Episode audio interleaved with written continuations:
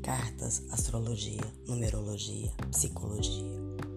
Nas cartas vejo teu futuro, na astrologia tuas características, nos números teu perfil, na psicologia tua personalidade.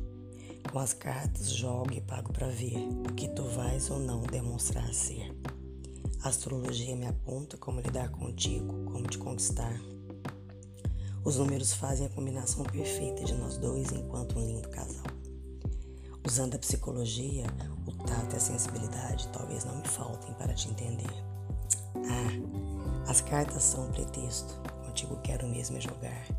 Os astros e os movimentos interplanetários são, na verdade, a minha vontade de penetrar no seu planeta, no seu mundo os números simbolizam as horas que contam para te ver.